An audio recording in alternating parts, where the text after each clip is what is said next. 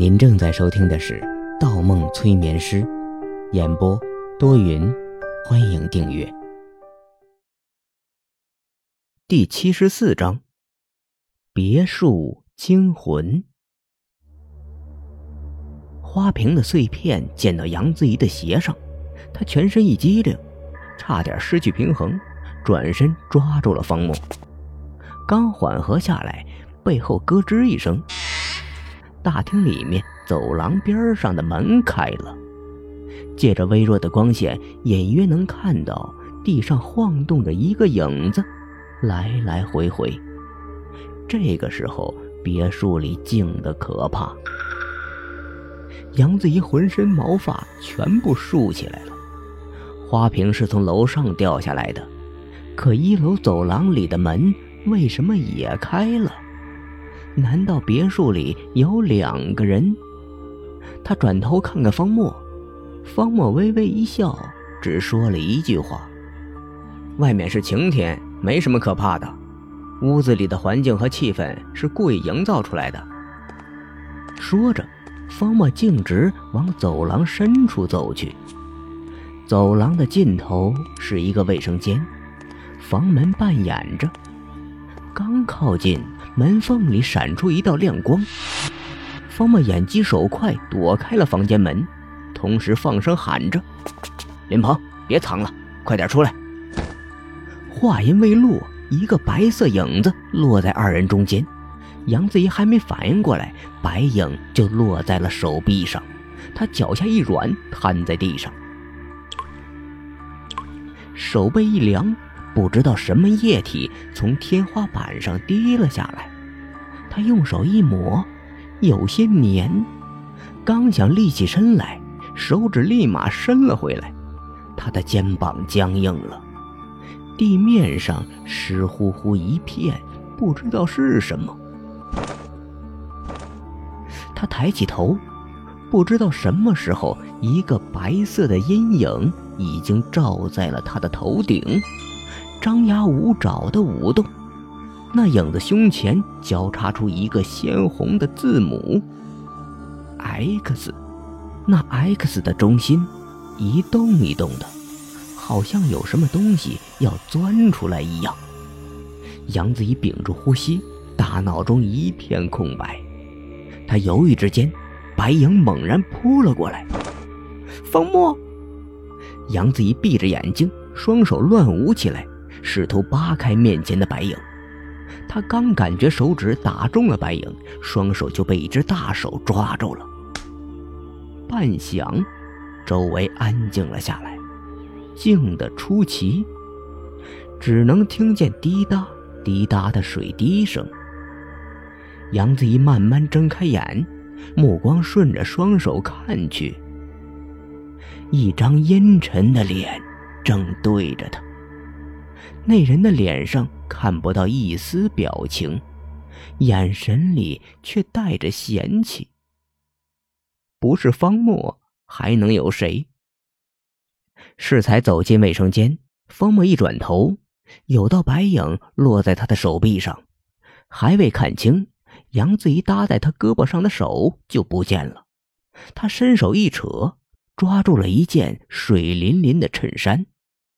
不知道谁把衬衫晾在了卫生间里，他连扯了几下，才将衬衫从门上沿的架子上拽下。而这个时候，杨子怡已经闭上眼睛，手臂挥舞了起来。杨子怡皱着眉头，本想埋怨几句，方默故意半天不出声，可看到那件印着 X 的衬衫，心里毛森森的，赶紧拉着方默的胳膊站了起来。卫生间不大，一眼到头，除了一面镜子、洗手池、浴缸，别无他物。方默扫了一眼，转身说道：“放心了吧？走吧，去楼上看看。”杨子怡点点头，迈过地上的白衬衫，刚要出门，方默忽觉着卫生间里有什么东西动了一下，身体一触。余光落在洗手池的镜子上，镜子里一个白色的身影正慢慢的抬起头，手中缓缓举起一样东西。方方的轮廓，尖尖的耳朵，猩红的嘴唇，突兀的眼球。那张阴暗的面孔上，忽然闪出一道青光。正是这个时候，玻璃门上映出一团阴影，门后有人。卫生间的门碎了，青色面具一棍落下，从门后冲了出来。几乎同时，方默一把推开杨子怡，跑！他大喊一声，刚要起脚，眼前的木棍横扫而来，方默不得不侧开身子。地板上满是水迹，他没踩稳，滑倒在地。杨子怡一个踉跄，注意到背后映出一个影子。在听到方默的喊声后，他连滚带爬的往走廊外面逃去。青色面具趁机一棍子落下，方默一躲，缩进洗手池下，木棍砸在洗手台上。青色面具紧接着连挥木棍，对着台上一顿乱敲。台下的空间很狭小，青色面具有意用木棍封住方默可爬出的位置。方默只能抱着头，任凭头顶一阵咣咣咣。青色面具敲碎了镜子，闪光的碎片如同瀑布一样哗哗落下。待声音一停，方默的面前已寻不到青色面具的身影。方默背后一凉，坏了！杨子怡，杨子怡刚跑出走廊，背后一阵巨响，一道白色的影子冲出了洗手间。青色面具速度很快，杨子怡随手拉倒一座落地灯，拦在路中间，可没什么用处。青色面具大步一跨就追了上来，别墅的房门越来越近，背后青色面具也近在咫尺，几乎只是一伸手的距离。杨子怡一转身，登上了二楼的楼梯。青色面具扑了空，一把关上房门，别墅里瞬间。陷入一片黑暗。杨子怡管不了那么多，一步两阶，甚至用上手爬上了二楼，直接窜进最近的一个房间。还没关好门，一根木棍窜出，卡住了门缝。杨子怡使出浑身力气挤着木门，但无济于事。木门一震，他摔倒在地上。青色面具喘着大气，一步步走来。别过来！别过来！别过来！杨子怡用手推着地面后退，没几下，背后一抵，到墙根了。而此时此刻，面前的青色面具已经高高举起了木棍。杨子怡退无可退，抱着肩膀大声尖叫起来。谁料，听到尖叫声的青色面具动作忽的一停。手中的木棍掉在了地上，食指抓着头发，身子左右摇晃起来。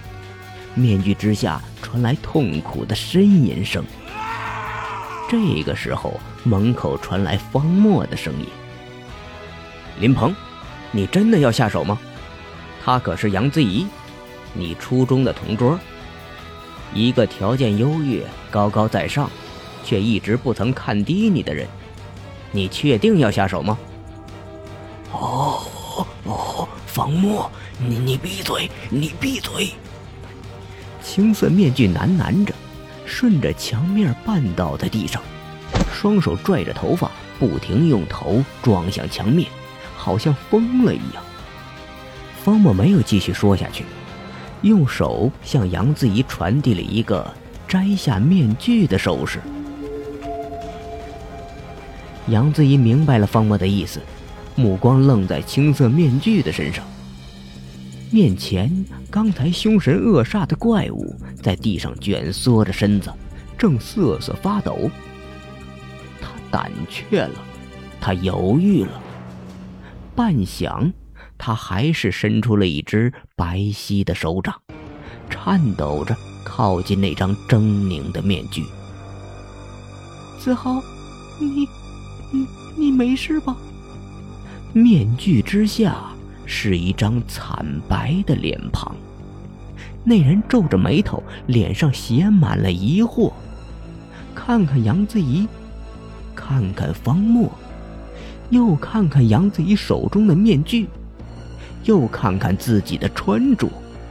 他忽地往墙上一靠，想说什么，张开嘴，却失声了，好像有什么话堵在了喉咙里。过了很长时间。林子豪的脸上才恢复了血色，艰难的吐出一句话：“是，是，是我。可，可到底我怎么了？”方墨走过来，随手一甩，半空中落下一块怀表。方墨慢慢的说道：“你想要的答案全在这块怀表里。看着它，身体放松，他会告诉你你想知道的一切。我数三下，三下之后，你将会回到你人生中最重要的那一天。一，二。”三。话音未落，方墨用手掌快速抹过林子豪的眼睛。本集播放完毕，喜欢请投月票，精彩继续。